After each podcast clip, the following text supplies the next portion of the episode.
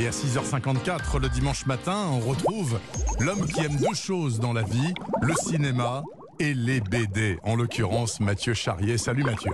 Bonjour Bernard, bonjour à tous. Mathieu, un dernier coup d'œil sur la bande dessinée pour cette saison radiophonique avec sa bulle bien sûr. Et pour terminer l'année de conseil, vous avez décidé de nous parler d'une BD sans texte. Exactement, qui était sortie juste avant le confinement. Je dois avouer que je suis un peu passé à côté, donc je répare cet oubli. Ça s'appelle Béatrice, c'est aussi le prénom de l'héroïne. On n'en saura pas beaucoup plus sur sa vie. Elle est vendeuse dans un grand magasin et tous les jours elle fait le même trajet. Elle suit l'expression consacrée, vous savez, métro, boulot, dodo.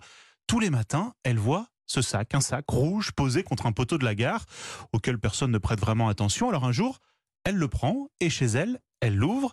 Elle y découvre alors un album photo en noir et blanc, l'histoire d'une vie entre un homme et une femme, une vie simple, belle, avec beaucoup d'amour, dans les années 30. Je ne veux pas vous en dire beaucoup plus, on y plonge nous aussi évidemment en tant que lecteur dans ses souvenirs avec Béatrice et avec Délice sans aucun texte, donc sans aucun dialogue. C'est un récit muet imaginé par le flamand Joris Mertens. Il y a quelques ans, j'étais en route pour faire des photocopies.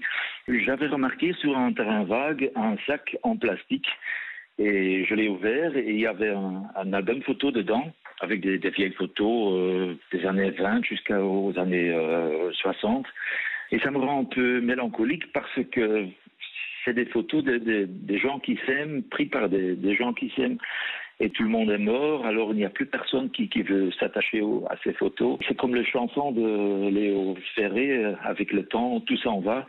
Béatrice, c'est donc une BD poétique, dessin très réaliste, on peut passer des heures à disséquer les détails de chaque planche, et donc je le redis, sans texte, sans dialogue, ce qui est assez rare dans la bande dessinée. Il y a eu quelques BD sans texte, mais évidemment c'est pas la majorité, et ça rajoute de l'universalité au message. Donc lisez ce Béatrice, c'est édité chez Rue de Sèvres. Écoutez, je suis en train de le feuilleter, ça a l'air absolument fascinant. C'est très très beau et très fascinant. Et vous pouvez le relire plusieurs fois, parce qu'évidemment tourner les pages ah plus ou moins rapidement selon Alors elle, l'héroïne, elle a un manteau rouge, le sac est rouge et c'est la seule couleur finalement de cette BD. Bah, c'est vraiment très très joli et intrigant, interloquant.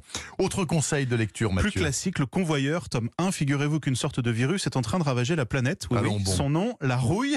Il viendrait des entrailles de la Terre et la rouille a tout rongé, le papier, les ponts, les ordinateurs. Bref, c'est l'anarchie.